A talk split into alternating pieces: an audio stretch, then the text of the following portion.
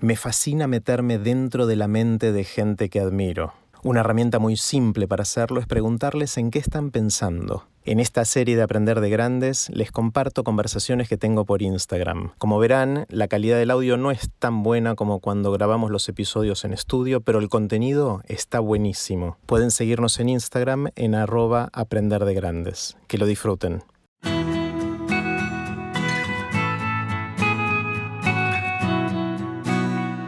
Antes de dejarlos con la conversación de hoy, les cuento que empezó el seminario Vivan las Ideas que doy en el Instituto Baikal. El objetivo es desarrollar e incorporar ideas y disfrutar más de la vida. Es online todos los sábados de 11 a 12 y media hora de la Argentina y pueden empezar cuando quieran y participar desde cualquier lugar del mundo. Para más información e inscripción, los espero en aprenderdegrandes.com barra Vivan las Ideas.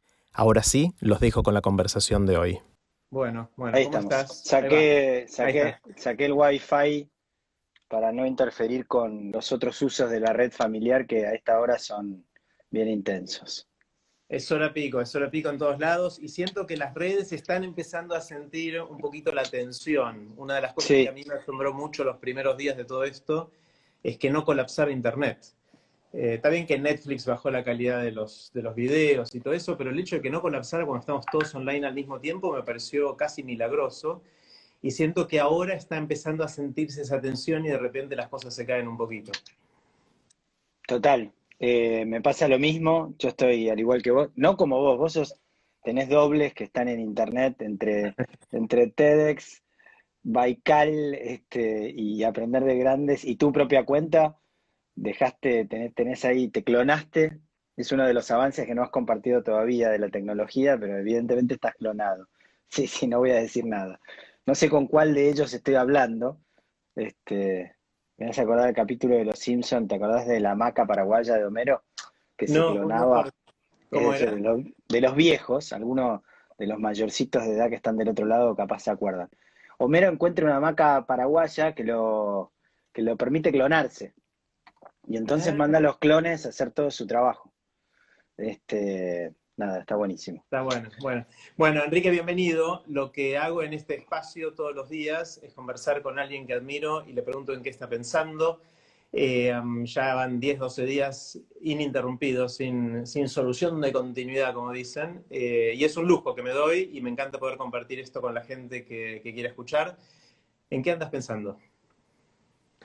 Bueno, gracias primero por la invitación. Em, para mí fue uno de los, de los momentos más lindos cuando grabamos este, el Aprender de Grandes. Una, una sorpresa tener ese tiempo con vos sin celular a mano, cosa que ahora es inevitable porque lo usamos para eso, pero para conversar. Espera que em, agrego una cosa, perdón, que no, dije, y porque me pareció obvio, pero por las dudas. Enrique Abogadro, con quien estoy conversando ahora, es el ministro de Cultura de la Ciudad Autónoma de Buenos Aires, de Cava, eh, y con Enrique nos conocemos hace muchísimos años y tenemos el, tengo yo el lujo de conversar con él cada tanto.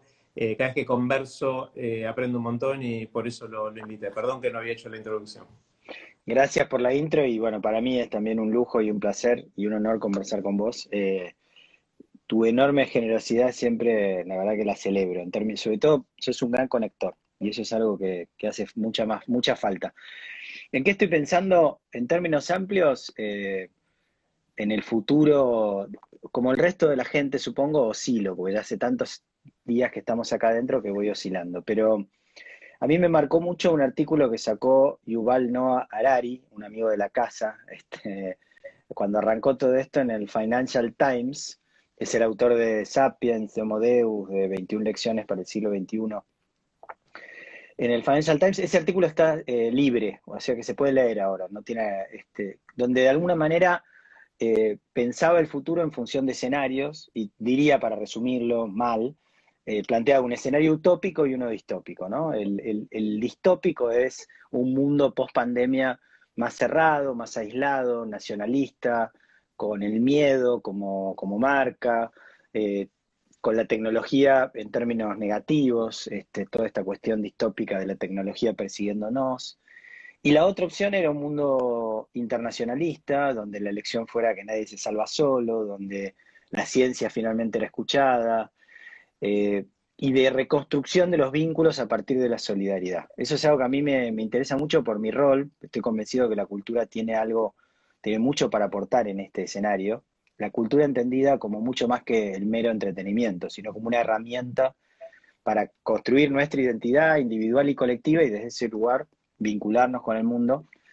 Así que no es que pienso en esto todo el día, por supuesto, porque teniendo dos hijas muy pequeñas, una de cuatro años y una de un año, la realidad es que mucho margen de, para pensar no hay, pero sí, eh, incluso es una de las líneas de trabajo nuestra, es pensar el futuro post pandemia y en particular el de la cultura, identificando algunos ejes, líneas que puedan marcar un camino y, por lo tanto buscando de qué manera intervenir, ¿no? Eh, hay algunos, así para ir de lleno a lo, a lo que estamos mirando, algunas tendencias que no sé si son eh, temas que uno espera que se den, o sea, wishful thinking, como se dice en inglés, o, realmente son, pero pensamos en una cultura justamente que pueda contribuir a construir esa red solidaria, eh, el entramado cultural más, más cercano, digamos, la conexión entre las personas.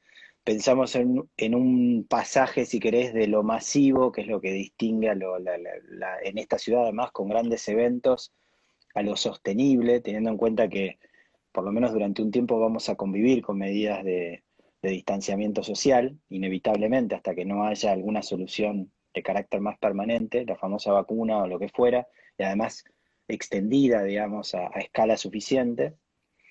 Y en lo sostenible está la idea de, prestar atención también a lo vincular, eh, a yo creo que un gran desafío es como al miedo del, virus, este, del barbijo mismo, de la distancia, esta cosa de salir a hacer la compra y mirar al lado con aprehensión, de qué manera manteniendo obviamente esa distancia y responsablemente, digamos, porque el virus circula inevitablemente, de qué manera le podemos ganar con otros gestos, ¿no?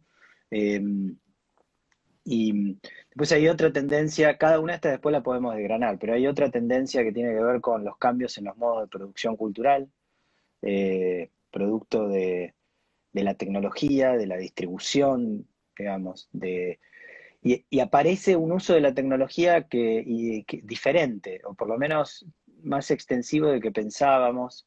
Es increíble como nadie conocía Zoom o lo conocía muy poco y de golpe hay una mayoría robusta que lo puede usar. Por supuesto hay un desafío importante en términos de ampliar la alfabetización digital, no solo por edades, sino obviamente por, por ingreso, etcétera. Pero eh, creo que ahí hay algo interesante en pensar la cultura en, eh, en, función de estos desafíos. Y finalmente, te dije todo junto, porque es como lo tengo medio estructurado, yo vengo dando una serie de charlas y además conversando con colegas de otros países. Eh, en estas dos semanas me tocó dar una charla en el Council of the Americas, en el World Economic Forum y en el Banco Interamericano de Desarrollo. Eh, cuando digo charla es formar parte de grupos de pensamiento donde me toca hablar, pero no es que soy yo necesariamente el keynote, pero digo, lo vengo articulando. Y la última es el énfasis de lo local o lo nuevo local, de New Local, ¿no? Eh, si pensamos que vamos a convivir con medidas de distanciamiento social por un tiempo, eh, vamos a desalentar el uso del transporte público, salvo para quienes tengan la necesidad de usarlo, por lo tanto, vamos a estar seguramente cada uno viviendo una ciudad que es la ciudad que tiene escala cercana, 15 cuadras, andando en bicicleta.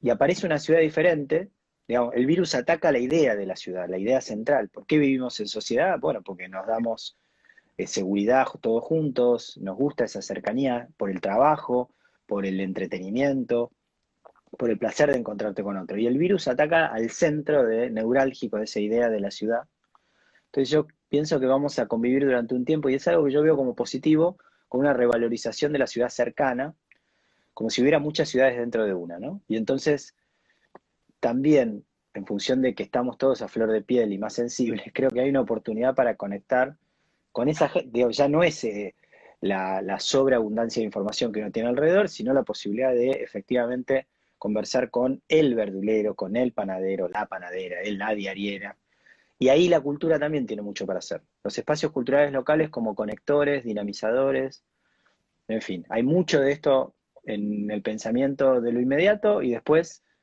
próximos pasos, cómo, cómo se va, de, en el día a día de mi trabajo estamos por un lado acompañando a la cultura, particularmente la independiente, que es la más golpeada y donde hay más debilidad, porque es muy informal, con toda una serie, serie de líneas de, acción, de apoyo económico, este, dirigida al sector. Y después trabajando con, también con cada uno de los sectores en posibles protocolos, hojas de ruta posibles, para que por supuesto, mediando autorización de las autoridades sanitarias, podamos volver a algún tipo de actividad, ¿no? Este, así que es una respuesta larguísima la que te di, perdón. No, pero te quería dar un panorama amplio de por dónde, cómo viene la mano, ¿no? O sea, muy cerca del sector hago primero un comentario más meta, que es que me encanta cada vez que te hago alguna pregunta como esta, es que mm, como venís pensando tanto y por cómo veo que funciona tu mente, te gusta mucho tener eh, los pensamientos organizados, que están buenísimos. Eh, de hecho, cuando hicimos el episodio en Aprender de Grandes, me agarró un déjà vu, porque ahí también te pregunté qué es la cultura, o cómo desde el Estado se puede gestionar la cultura, algo así, y también me hablaste de de, muchas dimensiones, algunas de las cuales se parecen a, las, que dijiste ahora, pero lo tenés muy como articulado, pensado, se ve que, te ayuda a organizar tu laburo esencialmente y tu forma de pensar y ver qué hacer, eh, esa manera de, ver el universo de lo que te compete o lo que eh, tu, cancha, digamos, donde, donde tenés que moverte y tratar de describirlo con, variables, metáforas, todo eso que te, te organice. ¿Es así como pensás? Sí, eh, Sí, absolutamente. Es un trabajo muy intenso y muy desafiante, muy lindo, el más lindo que tuve nunca en mi vida, pero donde tenés muchas, es como estar jugando 25 partidas de ajedrez en simultáneo. Entonces, si no te organizás un poco en términos de prioridades, en términos de dónde hacer foco, en términos de, de, de corto, mediano y largo plazo, te perdés en... Porque aparte, como me gusta mucho, cada tema es una rama posible por la cual irme y, perderme por completo. Tengo un gran equipo eh, con el cual trabajo hace tiempo, eh, algunos entraron antes, otros después, que justamente me complementan mucho en eso, en bajarme de un ondazo, ordenarme. Esto que te digo no es mérito mío en la reflexión sobre el futuro, sino que es una reflexión colectiva de mí, de nuestro equipo, que me, lo, que me ayudan a, estructurar la, conversación. Eh, y que, porque si no también te quedas paralizado, digamos. Puede que estemos equivocados, son hipótesis que hay que después testear, pero en cualquier caso permite empezar a, reflexionar. Eh, genial. Voy quiero repasar brevemente las cuatro cosas que dijiste para ver si las entendí bien y pinchamos en alguna de ellas. Eh, la primera es la solidaridad, cómo eh, el cambio cultural está impactando la manera que interactuamos y ayudando a los que más necesitan, esa es mi interpretación. El segundo es cómo hacer sostenible, sostenible lo masivo. Ese me, preocupa especialmente porque atado con, de hecho, con todas las dimensiones, está el desafío de muchos eh, artistas o actores de la cultura que dependen del, dependían del día a día para generar sus ingresos y poder vivir y ahora están un poquito en la lona porque no pueden hacer sus shows o lo que haga cada uno. Está todo el tema de cómo cambia la producción cultural, hablaste de, cómo se produce, cómo se distribuye. Ahí yo agregaría también modelos de negocio asociado a eso, que por ahí tiene que ver con la distribución también. Y hay algunos experimentos que entiendo que se están haciendo eh, en esas dimensiones por individuos que van y prueban distintas cosas, que Cassiari te hace delivery con, cuentos o que gente hace preventa de sus shows para cuando vuelvan a, a existir, etcétera. Eh, y está lo nuevo local, la idea de que, esto me encantó, esto que dijiste, que, el virus ataca la idea de ciudad eh, y que de alguna manera el nuevo local eh, o lo nuevo local va a ser algo clave en lo que, viene y cómo hacer para cuidarnos y a la vez reconectar de, otra manera. ¿Eso captura más o menos las, dimensiones? Sí, absolutamente. Son esas cuatro, por ahí con alguna precisión, pero cuando hablo de red social no hablo exclusivamente de, la gente más necesitada. Eh, la cultura entendida como red social es la idea de que la cultura tiene un protagonismo en la construcción de los vínculos comunitarios, porque aún en el aislamiento puede ser un puente. Tuvimos un éxito, por ejemplo, importante con una propuesta que lanzamos ni bien arrancó la cuarentena, que es Cultura en Casa, una plataforma que pueden encontrar en buenosaires.gov.ar barra cultura en casa, y básicamente eh, todos los días te trae propuestas diferentes para vivir la cuarentena eh, a través de la cultura, digamos, ¿no? Eh, entonces hay obras de teatro, películas, recitales de Lucina del Recoleta, del Teatro Colón, del San Martín. Y yo creo que, y no es que creo porque lo, recojo de testimonios, la gente agradece mucho el acompañamiento de la cultura y esta no es la única, está lleno de propuestas culturales. La nuestra tiene la virtud de estar un poco ordenada, de todos los días tener una programación diferente, entonces tiene también una sección para más chicos, tiene una sección de talleres donde puedes aprender alguna disciplina artística, entonces es un lugar al cual ir y encontrarte todos los días con algo. Pero creo que lo que se agradece es eso, que la cultura termina siendo un puente. Algo que me decía, a vos te gustan estos datos. Hace poco, en una de las charlas internacionales, la directora de IFACA, que es una como una organización, mega organización internacional de la cultura, contaba que ven que en todo el mundo la gente se vincula a consumos culturales locales. Por supuesto que todos vemos Netflix, pero al mismo tiempo hay una preponderancia de lo local Probablemente porque estamos más sensibles y queremos conectar con nuestras propias historias.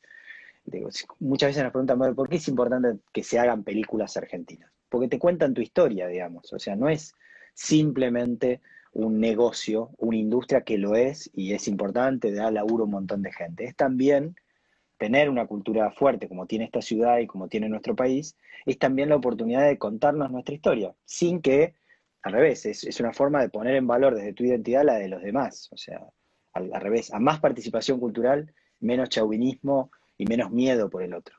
Eh, entonces, la idea de la cultura como red social es que brinda unión justamente, mantiene esa confianza de base de la sociedad y genera eso, cohesión social. Eh, la curiosidad que viene de la mano de la cultura es la curiosidad por un otro si uno está interesado en lo que le pasa al otro, también está interesado, insisto en la identidad, porque en la medida que vos tenés una identidad fuerte, podés desde ese lugar conectarte con un otro y verlo como una oportunidad y no como una amenaza, ¿no? Ahí obviamente el desafío, que lo hablamos en su momento y sigue siendo ahora con este contexto, es cómo ampliar el acceso a la cultura, cómo mantenerlo y cómo ampliarlo.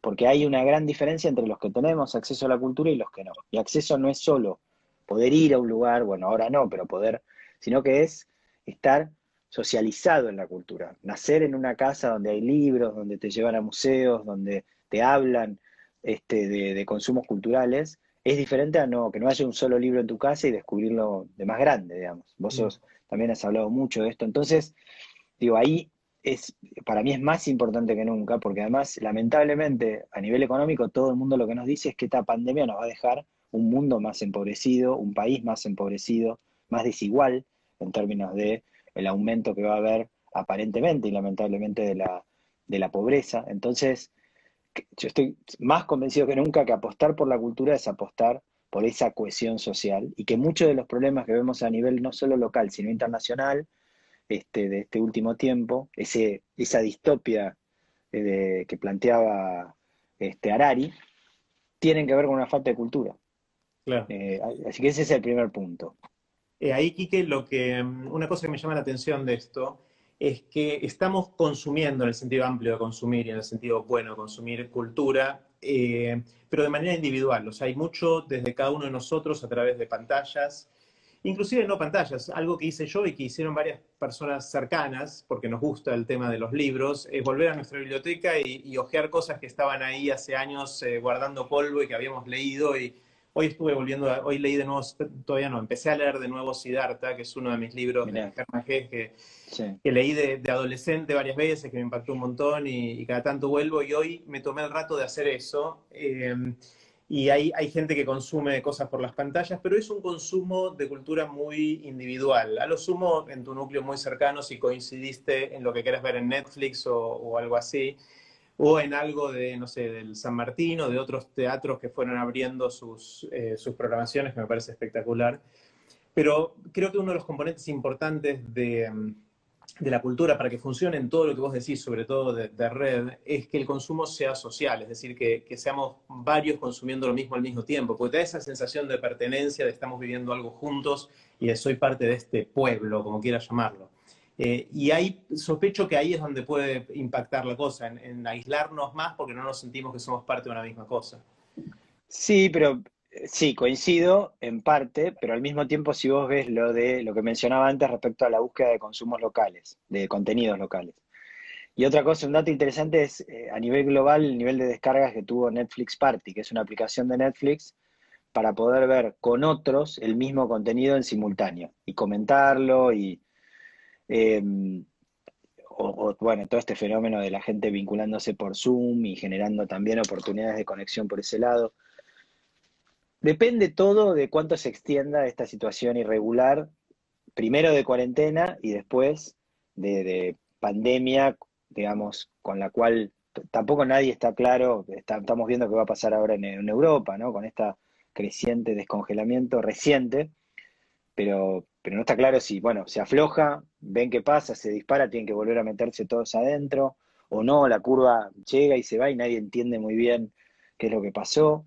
Em, de todos modos, creo que la cultura resiste, ha resistido un montón de crisis. Después podemos hablar un poco del tema, pero. Y claramente, por un lado, fenómenos como los artistas en los balcones, fenómenos como los DJs, que son también artistas, digamos, que hacen bailar un barrio entero este, un día fijo a la semana.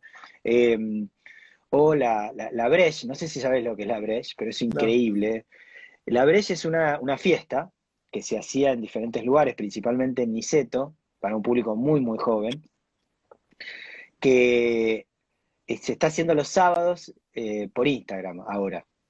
Y lo que, digo, estuve el otro día un rato largo, es básicamente el, DJ y la DJ de la Breche pasando música, con una, están en su casa, evidentemente, eh, conviviendo, digamos, no, sé cuál es el vínculo entre ellos, un chico y una chica que pasan música, bailan frente a la cámara, se conectan, eh, el otro día había casi 100.000 personas en el, en el live de la Breche, eh, hay un artículo que salió hace poco que decía, la noche en Instagram, una fiesta online llenó seis canchas de River. Y estás hablando de un fenómeno que es fundamentalmente social, juntarte a bailar, digamos. Sin embargo, hay algo de, bueno, tengo ganas de conectar con los demás. Conectás además por los comentarios que haces, conectás. Entonces yo creo que hay, digo, ahí, ese es como que el otro día creo que el secretario de Cultura de Bogotá en una de las charlas decía que el arte y la cultura son como el agua y terminan abriéndose paso. Me, pareció interesante, Cataño lo mismo, comenta alguien ahí, eh, Hernán Cataño desde su casa hizo bailar al mundo entero, fue impresionante lo que hizo. Eh, y creo que en el camino es muy probable que el espacio público juegue en el mientras tanto un rol, porque no van a volver los eventos mega masivos, porque no se puede, hasta que haya distanciamiento, hasta que haya una solución al distanciamiento, pero ya se está explorando en otros países el autocine, la vuelta del autocine, ópera, también en un estacionamiento vos podés poner cualquier espectáculo en el escenario y la gente va en auto o en bici, o incluso caminando si vos tenés alguna forma de hacer parar a la gente en una cruz con barbijo y que esté a una distancia controlada y que la gente entra y sale de una manera ordenada, digamos. Depende, no lo sé. La verdad que son todas cosas que venimos reflexionando junto a nuestro equipo y con el sector, pero que, digo, finalmente algo de todo eso va a venir, porque lo que no va a pasar es que dejemos de conectar a través de la cultura. Entonces, en el mientras tanto hay que pensar todo tipo de alternativas. Eh, y sí, es un, consumo, es un consumo por ahí más individual, pero a la vez en general compartimos ese consumo, el libro que estamos leyendo, eh, el fenómeno de la todo esto, digo, eh, vos a esta hora vas arriba a Instagram y es una especie de, prime time donde podés ir haciendo zapping de los distintos vivos que hay, todos nos esa famosa pronóstico de que vamos a ser todos no solo consumidores, sino también productores de contenidos y de cultura, se está viendo ahora mismo. Todo el mundo está haciendo entrevistas en vivo. Eh, esta cosa que tiene Instagram medio casera de dividirnos la pantalla y que no sea eh, producido ni nada, a mí me parece que también hace una conexión más, más humana. Eh, yo vengo pensando mucho en, el, en, eso, en la conexión de la tecnología en formato más humano. En el Recoleta nuestro equipo está haciendo un trabajo increíble con los más jóvenes. El Recoleta viene teniendo una, tiene un foco en la, cultura más joven. Y me contaban el otro día en la reunión del equipo, Luciana Blasco, la subsecretaria, junto a su equipo, me contaban cómo desde el Recoleta no solo ofrecemos contenidos por, en vivo, etcétera, sino que se armó una especie de consultorio online donde vos podés reservar un turno en un calendario de Google, supongo, y el especialista en cine, a vos personalmente, por internet, supongo que será por Zoom o alguna otra plataforma, te cuenta, te das recomendaciones. Entonces ahí, digo, ese es otro de los fenómenos que me parece interesante para explorar, que es eh, cómo la tecnología no es ni una cosa ni la otra. No te aísla ni te junta, sino en la medida de cómo la utilizás, ¿no? Me fui por las ramas, como siempre. No, está buenísimo. Te, quiero interrumpir un segundo.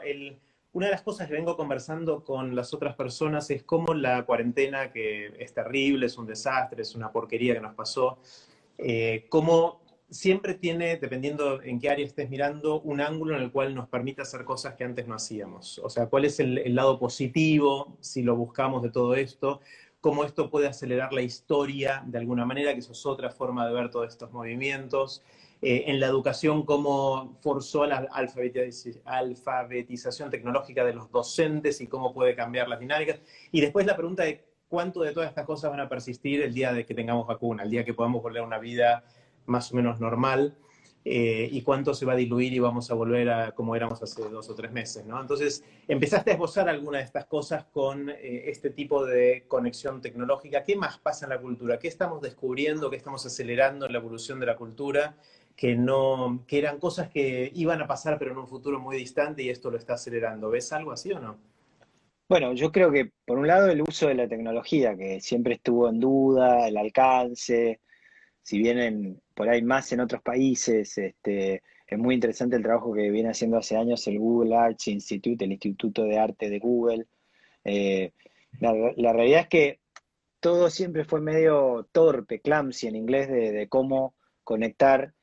Este, eh, fue increíble como una cantidad enorme de instituciones que no tenían presencia de Internet interesante, de golpe, ante la necesidad de hacerlo, empezaron a generar contenidos que primero fueron subo archivo que tengo, bueno, y comparto archivo. Pero después pasaron ya a un nivel de, bueno, empezar a generar otra cosa, otra conversación. Hace poco Victoria Norton, que es la directora de nuestro Museo de Arte Moderno, decía algo que me pareció interesante, que es que el rol de los museos es ser el archivo del presente, no solo del, del pasado, sino alguien tiene que documentar en vivo lo que está pasando en este momento. Y de hecho el Moderno está haciendo un trabajo muy lindo de conexión con artistas en un proceso de reflexión como el que vos haces. Entonces, el, tema de la tecnología me parece que es fundamental y es hasta dónde estos nuevos modos de producción que estamos explorando, presentamos ayer en Cultura en Casa un proyecto que hicimos con Microteatro. Microteatro es una plataforma muy interesante de teatro eh, en formato breve y en lugar reducido.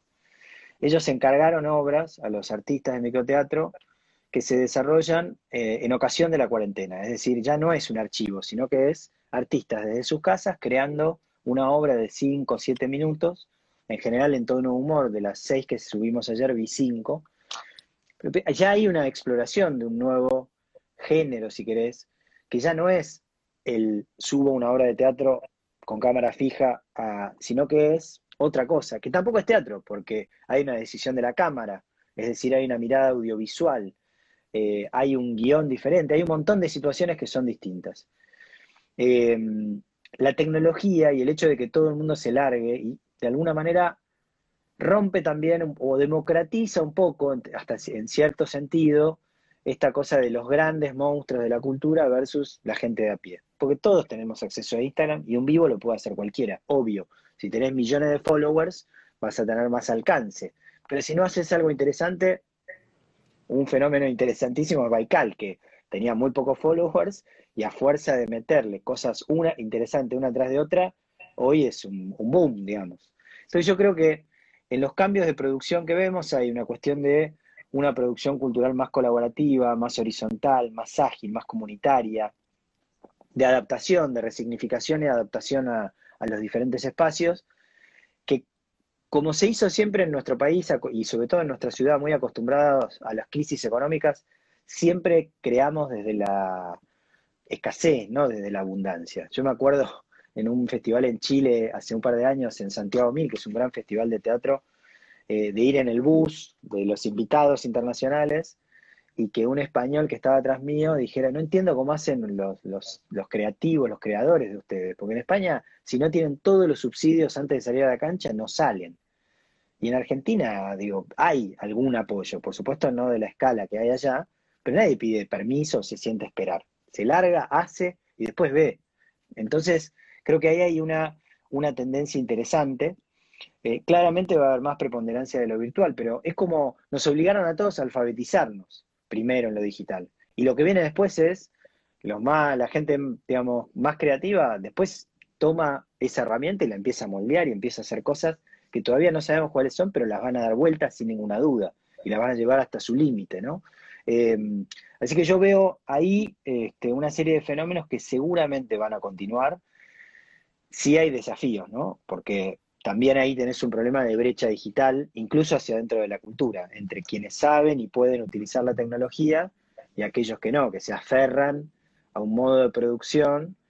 Eh, si yo digo, dijera, hasta que no vuelva la posibilidad de tener público, actores en escena, y el público sin ningún tipo de interferencia, máscara o lo que fuera, no hago nada. Y por ahí te estás enfrentando a una situación de un año y medio sin hacer nada. Entonces es complejo.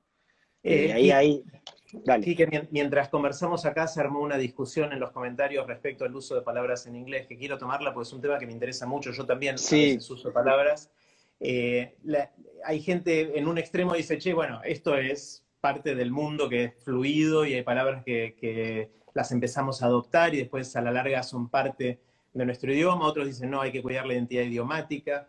Eh, esto es algo que, que yo, yo, trato de ser cuidadoso con el tema, porque en ciertos círculos hay, hay más uso del inglés, se entiende más, pero hay en otros lugares que no, entonces no queremos incluir. ¿Dónde estás vos en este tema? Es una, me, interesa mucho tu, tu, posición. Mira, tengo el tema, estoy un poco partido en términos identitarios, porque eh, como persona que lee, eh, me, pasa, yo leo en inglés y, muchos de los temas que veo en términos de tendencia se publican primero en inglés, entonces uno los incorpora directamente en ese idioma.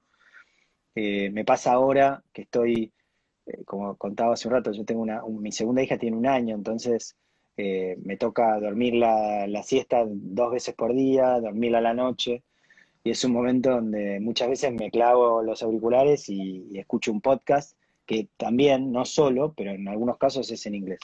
Entonces me pasa que se me cuelan esas palabras.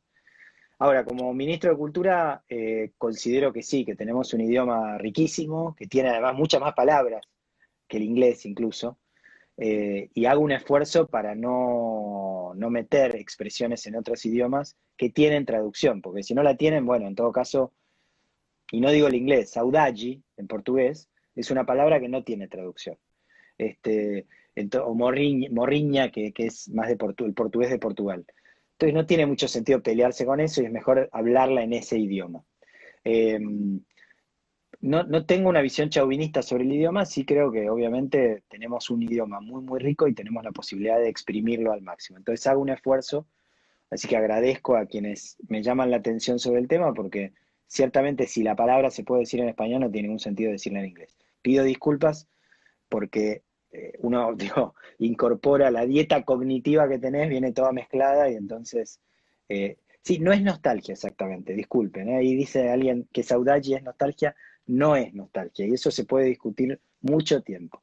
Cada idioma tiene justamente algunos giros que son solamente de ellos y a mí me parece muy rico. Yo soy, me encanta el español, pero me gusta, digamos, la enorme diversidad cultural que tiene nuestro mundo y la posibilidad de aprender de todos ellos.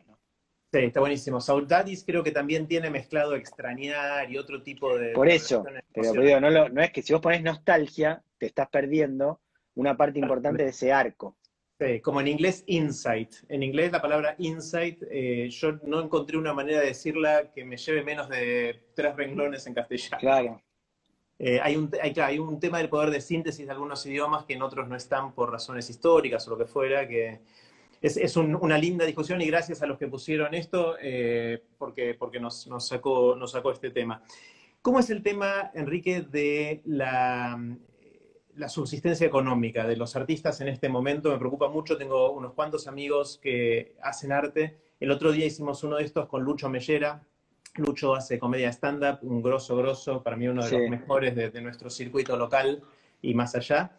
Y Lucho hizo una de las cosas que mencioné hace un rato, que es pone a la venta entradas para cuando pueda hacer un, show en vivo. Eh, de hecho, hice un pequeño jueguito después de conversar con él, que compré 14 entradas y las estoy, eh, hice un concurso de este, este cuadro que está acá atrás. Es un cuadro hecho con capsulitas de café de alguna marca, eh, que hizo mi esposa recolectando y reciclando, es arte reciclado. Eh, con nuestra red de amigos que se dedicaron a, juntar capsulitas. Eh, y es muy difícil de contar cuántas hay. Entonces el, desafío es cuántas hay. Parece uno de los desafíos de, Internet o de, Hola Susana de algún momento. Eh, y entonces en, en, arroba aprender de grandes pusimos una foto del cuadro y los que adivinen, eh, no adivinen, que puedan contar y acierten cuántos hay y alguna consigna más, se van a ganar las entradas para ir a ver a bueno. Yo voy a ir también cuando vuelva la cosa. Entonces, esa es una, una cosa, hay gente que está vendiendo, pero eso tiene doble filo, porque si las vendió ahora y se gastaron la plata ahora, el día que tengan que hacer esos shows, eso no es ingreso para ese momento, con lo cual no, no, sé cuánto resuelve el problema o patea la pelota, ¿no? Mira, el problema es realmente muy extendido. Vos pensás que Buenos Aires tiene, en materia de cultura independiente, que son los espacios no comerciales, y esto hay que distinguirlo porque, digamos, no es lo mismo un teatro de calle Corrientes que un teatro independiente del Abasto. Ambos son valiosos y necesarios, pero no son lo mismo. A pesar de que hoy están sufriendo todos y, por ahí el de calle Corrientes le da trabajo a más gente y entonces también tiene un pasivo más complejo, ¿no? Por eso digo que toda la cultura es valiosa. La cultura independiente en la ciudad es un fenómeno casi único en el mundo, o único. Vos tenés más de 500 espacios culturales en Buenos Aires, entre salas de teatro, salas de música, centros culturales, galerías, que hacen que esta sea la ciudad que es, que tenga la diversidad cultural que tiene, Nadie que abre un espacio de estos lo hace para ganar dinero porque no lo va a hacer, porque siempre va a ser más negocio poner una panadería o cualquier otra cosa. Con lo cual hay que acompañar y sostener a, estos espacios porque hacen a, esto, a la circulación de la cultura en nuestra ciudad. La ciudad de Buenos Aires tiene un sistema de apoyo a través de distintas líneas que las pueden encontrar en Impulso Cultural. Si googlean Impulso Cultural están todas las líneas. Básicamente son líneas por sector, pro teatro, pro danza, va música, va por B larga A, eh, va milonga, hay una línea para las milongas, eh, el Fondo Metropolitano y mecenazgo. Nosotros lo que hemos hecho es muy rápidamente y en diálogo con las instituciones que los representan, tener un fondo de emergencia que es la que teníamos prevista para el año más un plus para acompañarlos en un momento de altísima necesidad. Esto es para espacios, pero también para artistas individuales. Cualquier artista en la Ciudad de Buenos Aires puede aplicar ahora, lo aprovecho porque está abierta la convocatoria, al Fondo Metropolitano de las Artes, que está hasta el 15 de mayo, si no me equivoco, con la convocatoria abierta, y a través de ese fondo, si es seleccionado, etcétera, recibir un apoyo económico en carácter de subsidio excepcional, que no resuelve el tema de fondo, pero es un acompañamiento en un momento de altísima dificultad. También hay una línea para la formación, porque muchos de los artistas viven básicamente de pararse en un escenario, de ir a la tele o ir a la radio y también de dar clases. Todas, digamos, lo del escenario no existe más por un tiempo y los que dan clases han ido migrando a las plataformas. En el medio se han deshilachado porque hay muchos que no, no logran dar ese salto. Hablamos de esta alfabetización digital que decía antes. O sea, hay dificultades. Entonces, la verdad que es un momento muy complejo y aparecen en el medio espacios que están paralizados, lamentablemente, y otros espacios que, no sé, Timbre 4, por ejemplo, por mencionar una de las salas más emblemáticas del circuito independiente, que está en el barrio de Boedo, te vende entradas por adelantado, vos podés comprar combos de entradas para la programación de lo que resta del año. Eh, hacen espectáculos a la gorra virtual, vos podés ver una obra y vía, entiendo que YouTube y otras plataformas, dejar dinero ahí mismo. Eh, hay espacios culturales que se han reconvertido en, que tienen gastronomía y se han reconvertido en deliveries, aprovechando que en este momento, eh, y el ideal es con identidad. Hay una página que la recomiendo, se llama Delivery Amigue, así en, este, y en no binario, en lenguaje no binario, Delivery Amigue, que donde podés descubrir espacios que están haciendo delivery independientes y apoyarlos. Nosotros vamos a lanzar dentro de muy poco también una, un, un, mapa, en realidad, donde la idea es saber cuáles son los espacios que están cerca de tu casa, fíjate de qué manera puedes colaborar con ellos, con todas estas variantes que vos mencionabas. Yo mismo lo llamé al que me corta el pelo, que es un chico Pepe, que es colombiano, que estudia acá, en un momento y digo, ¿qué, qué, será de la vida de Pepe? Porque digo, Pepe, te compro tres cortes, digo, después vemos, pero el mercado pago fue muy fácil poder comprarle tres cortes por adelantado y, creo que es algo que tenemos que hacer, los que tenemos la oportunidad de hacerlo, con todo lo que tenemos alrededor. Este es un país con altísima informalidad y con mucha gente que no tiene eh, la fortuna de tener un ingreso fijo y permanente. Entonces, Y con la cultura nos pasa lo mismo, ya que en este momento los artistas nos están regalando muchos su arte a través de vivos, a través de distintos fenómenos. Fito Páez inició de alguna manera, me acuerdo cuando empezaba la cuarentena, con un concierto masivo desde su casa y, y hubo muchísimos y sigue habiendo. Bueno, acordémonos también de ellos y veamos de qué manera poder acompañarlos. Lo de Casiari que vos mencionabas también es otro formato muy interesante.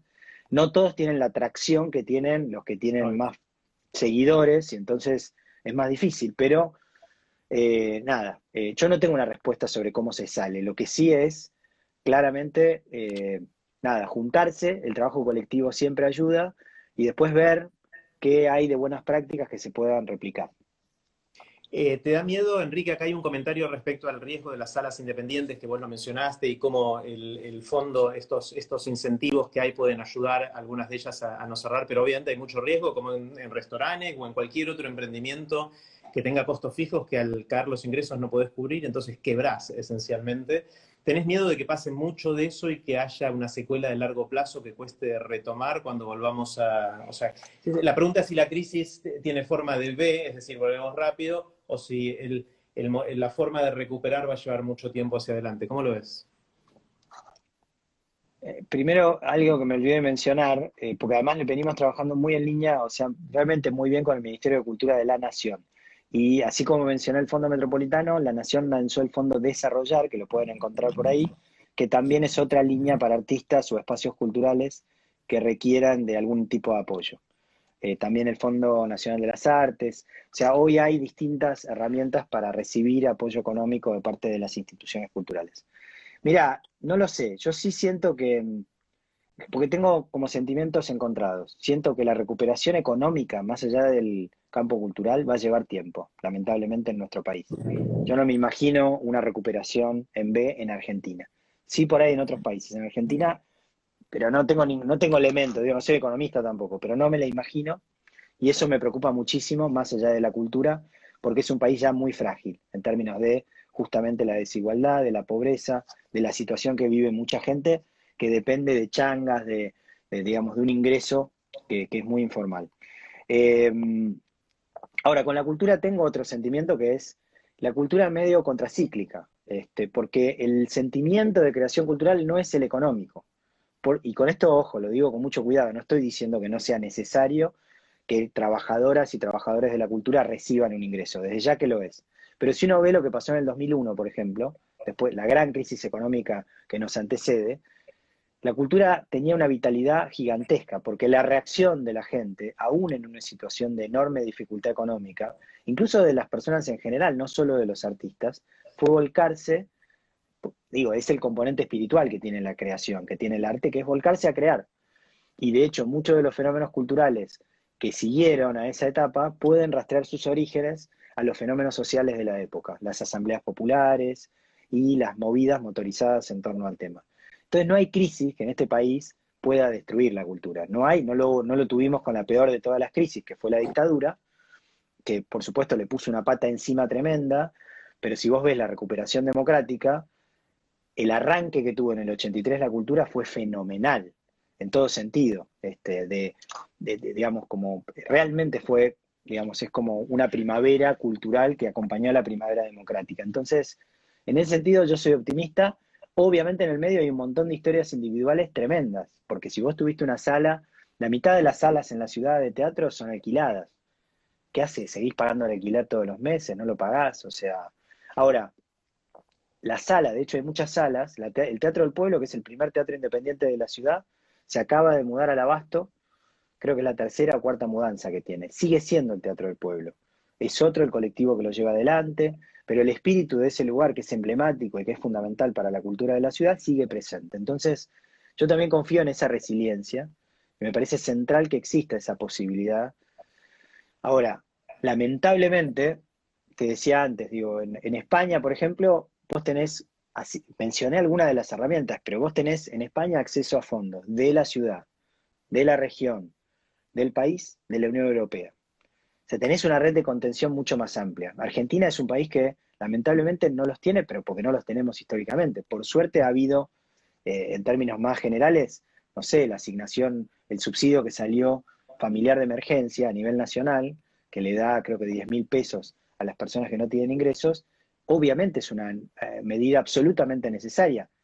Probablemente no cubra ni alcance para cubrir a todas las necesidades, pero desde ya que es importante y va además camino eventualmente a, ingresos, digamos, este, más amplios, pero no es sencillo porque siempre hay una sábana corta. Eh, entonces, nada, respuesta larga, este, pero resumen es, creo que la cultura tiene elementos de resiliencia que, a los que yo apuesto y espero, y donde nosotros estamos como muy atentos en identificarlos para tratar de apoyar esos fenómenos. Está, buenísimo. Quiero, eh, ya para ir cerrando, volver a algo que dijiste inicialmente cuando mencionabas el artículo de Harari en el Financial Times y de estos dos escenarios, el distópico y el utópico, y, cómo... Y, quiero hacer una reflexión. A mí en general no me gusta hablar de política partidaria, no es un tema que me interese mucho, no, no, no sé del tema, eh, y creo que cada vez que uno habla de esos temas embarra la cancha de alguna manera, o suele hacer eso por quizás una tradición nuestra de cómo tomamos ese tema. Pero me llama mucho la atención un par de cosas que dijiste, que dijiste vos al pasar y que escucho también en otros lados y es, veo que de alguna manera hay una tregua política, hay como que la grieta está suspendida en algunas dimensiones. Mencionaste elogiando al Ministerio de la Nación, que es del otro, del otro signo político, cosa que es muy raro escuchar en épocas normales, que alguien de algún lado de la grieta diga, haga un elogio para algo que está pasando del otro lado de la grieta. Eh, hablaste de los fondos desarrollados. O sea, hay, varias cosas que mencionaste que me, causaron una sensación agradable de decir, espera, estamos juntos en esto, estamos en un barco que tiene el riesgo de hundirse y si no nos apoyamos estamos jodidos. Eh, ¿Es algo que vos pensando en Harari pensás que esto puede, primero, ¿es real o es muy puntual en tu caso, si lo ves? Y segundo, si hay algo de realidad en esto, si es algo que puede persistir y puede ser parte de un escenario más utópico a la Harari. Bueno, primero es real, absolutamente. Ahora mismo, creo, entre un rato está eh, Horacio, jefe de gobierno, con Axel, gobernador de la provincia, y Alberto Fernández, presidente de la Nación, eh, compartiendo anuncios que se trabajaron en equipo, no es que se, van, se juntan para la foto. Se vienen trabajando en equipo porque evidentemente la situación que estamos viviendo no, digamos, no hay ninguna otra posibilidad que trabajar juntos, digamos, ¿no? Porque si no tenés los problemas que tenés del otro lado de la frontera, en Brasil, por ejemplo, donde el presidente y los gobernadores se pelean, este, eh, y, los que sufren son los que están del otro lado. Entonces, es real y en todos los, cada uno trabaja con sus colegas, digamos, ¿no? De, sus áreas, pero efectivamente hay un, hay un nivel de, de colaboración que antes no se había visto, yo creo que tiene que ver con las crisis, ojalá persista, en, nuestro caso puntual no es producto de la crisis. Con, con Tristán Bauer nos habíamos juntado antes de la crisis, habíamos coincidido en muchos temas, hay otros que no, digamos, pero en particular yo soy partidario de no hacer foco en lo que nos diferencia, sino en aquello que tenemos en común y donde podemos construir algo sin perder identidad, sin necesariamente ceder, entre comillas, a los temas con los que uno no está de acuerdo de lo que está planteando la otra persona. Soy un demócrata convencido, con lo cual la verdad que más allá de las discusiones, cada dos años en este país, por suerte, tenemos elecciones y la gente define si le da su voto a uno o a otro. Em, mi expectativa es que sí, que efectivamente quede algo de, más que de la grieta política, la idea de la colaboración, digamos que, como, voy a tratar de ordenarlo, es tal el peligro que corremos como humanidad, realmente de, hecatombe, pensamos que era nuclear y terminó siendo virósica, de la salud, pero puede el día de mañana ser ambiental sin ninguna duda.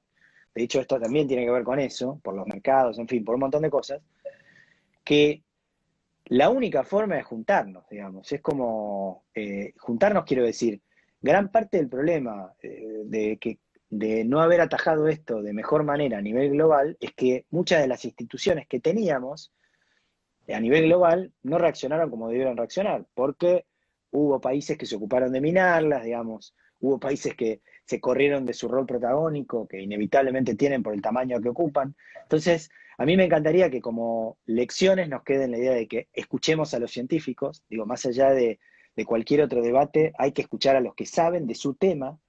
Segundo, la única forma es cooperar. Si vamos a tener una vacuna va a ser porque más allá de la retórica de algunos, los sistemas científicos están cooperando. Digo, hay comunicación entre China, Europa, Estados Unidos hoy alrededor de las vacunas. más allá de lo que sus líderes quieran eh, decir. Entonces, me parece que la colaboración puede ser una de las lecciones que nos quede. Y después que el cambio es posible, si efectivamente pudimos entrar todos en cuarentena y ordenadamente como entramos, y permitirnos eh, lujos espantosos como que no haya clases en un porcentaje importante del mundo, bueno, ¿por qué no podemos permitirnos eh, medidas de cambio climático que eviten este, la hecatombe o medidas de, ataque directo a los problemas de desigualdad que tenemos? Por ahí es eh, utópico, digamos, pero tengo la sensación que hay una, digo de vuelta, yo me inscribo claramente en ese campo y tengo la esperanza de que de que no solo avancemos en esa dirección, sino que tengo la certeza de que la cultura claramente tiene mucho para aportar en esa dirección. Está genial. Quizás una forma de verlo es que la culpa de la grieta no es de los dirigentes, es nuestra como ciudadanos, porque funciona la grieta como manera de captar votos. O sea, la, grieta se forma por una dinámica de captura de poder y de puja por el poder, en el cual un político ve que si yo tiro mierda para el otro lado, me llegan más votos a mí y eso es parte de mi agenda y mi objetivo, lograr esos votos. Entonces, una manera de cambio cultural que podría ayudar a que no vuelva la grieta o no se profundice es cada vez que vemos una muestra de grieta salgamos a hacer cacerolazos. O sea, y, cómo hacer para que se ponga de moda votar al que trabaja junto con el otro por más que piensa distinto. O sea, si logramos cambiar ese aspecto de nuestra cultura que guía nuestro comportamiento y nuestra toma de decisión, van a empezar a ganar candidatos que a pesar de pelearse en las ideas, que está perfecto que así suceda, porque necesitamos que así sea, y eso es la construcción de la democracia, una vez que son elegidos o, o antes de ser elegidos, colaboran con los otros y muestran señales de que van a colaborar como forma de atraer votos y no espantarlos, como sucedió hasta ahora. Yo creo que si hiciéramos ese switch más ciudadano, tenemos más chances de que la grieta no vuelva. Si se las reclamamos a otros, no, no va a pasar. Te voy a contestar en, árabe, ya que hablamos de idiomas. Inshallah, que es el origen del castellano ojalá. Inshallah. Ojalá. Este, en, árabe, por supuesto, lo había leído hace poco. Inshallah quiere decir si Dios quiere, porque es Alá, Inshallah. Este, yo no soy creyente, pero digo, ojalá efectivamente avancemos en esa dirección. Las crisis, todas las crisis, esta es planetaria, pero todas las crisis, cualquiera que esté vivo ha vivido algún tipo de crisis familiar, personal, económica. Las crisis son momentos de apertura, de enorme apertura. Te entran balas que de otra manera no te entran y son momentos de transformación para estar atento y pescar lecciones que te puedan servir para después. Después te vas a volver a cerrar porque esa coraza es necesaria para vivir. Pero si tenemos suerte, parte de esas lecciones nos van a quedar como justamente las cicatrices que uno las mire y dice, ah, aprendí que, no sé, no tengo que, como mi, hija de un año, no, se tiene que parar arriba de la mesa porque se va a caer. Este, así que ojalá, ojalá avancemos en esa dirección. Eh, y espacios como este, digo, la verdad es que a mí me parece la tuya una militancia de, no solo del saber, este, sino sobre todo de, la escucha. Eh, y en momentos en los que, previos a la crisis, gana el que grita más fuerte, me parece que en este momento estamos en un momento de mucha más mesura, donde, digamos, no, no, no es el que grita más fuerte, sino que es, efectivamente, escuchemos a los que saben, tengamos responsabilidad, tengamos cuidado. Eh, ojalá parte de eso nos quede y va a ser en parte gracias también a gente como vos que abre estos espacios de diálogo, eh, de, escucha atenta y respetuosa, que son fundamentales, digamos. Este, así que gracias también por, impulsarlos. Gracias a vos, Enrique. Les cuento a todos que mañana, sábado, es el primer día que no voy a hacer de estos encuentros después de 10, 12 días eh, seguidos. Ahora les cuento por qué. Eh, volvemos el domingo con Martina Rúa. Vamos a hablar sospecho sobre muchos temas, cómo usamos nuestro tiempo, cómo usamos la tecnología. Y el lunes me voy a dar el lujo de conversar con Alejo Cantón, un gran amigo. Y sospecho que con Ale vamos a hablar de cómo las empresas pueden cambiar la forma en que piensan el mundo para no destruirlo y todo lo contrario, resolver los problemas que tiene el mundo. Ale está muy activo en Sistema B, que es una movida para hacer mucho de esto eh, y es muy capo eh, contando cómo esto funciona y ayudando a que funcione cada vez mejor. La razón por la cual no hago mañana es que empiezo un curso nuevo, se llama Viva las Ideas Pensé que iba a descansar tu clon, pero no. No, no, mañana todos los clones trabajamos en lo mismo, así que tengo que cerrar la, puerta y la llave de los otros temas. Eh, es un curso que se llama Vivan las Ideas en el Instituto Baikal, que mencionó Enrique hace un ratito. Eh, online va a ser el curso todos los sábados de 11 a 12 y media, están a tiempo de anotarse. Este es un curso arancelado, la inmensa mayoría de las cosas que hago son gratis y parte de lo que va a surgir de ese curso, gracias a que es arancelado, voy a poder editar algunos de los materiales y distribuirlos gratuitamente para que lleguen a todo el mundo. Así que si quieren y pueden, eh, en arroba garbulski, que es mi cuenta personal, pueden encontrar cómo inscribirse o averiguar más del curso. Y si no pueden mañana, pueden unirse cuando quieran, porque es un curso que va a continuar. Siempre digo, es un curso para compartir ideas que vengo coleccionando hace 15 años. Eh, cada sábado es una idea, con lo cual cada sábado es unitario. Eh, y dura hasta el fin de la eternidad o cuando se nos acaben las ideas lo que suceda antes. Entonces vamos a ver cuánto dura, pero creo que hay por lo menos para todo el año. Así que, Quique, gracias. Me encantó, como siempre, conversar con vos. Gracias por todo el laburazo que estás haciendo. Te veo recontractivo y saliendo con el barbijo. Y con, tenés distintos modelos de barbijo, cosa que envidio. Yo tengo, todos iguales. Eh, te agradezco por el, laburazo que estás haciendo vos y tu equipo. Es increíble y me parece que es súper necesario. No es de primerísima necesidad, pero yo creo que sí es de primera necesidad.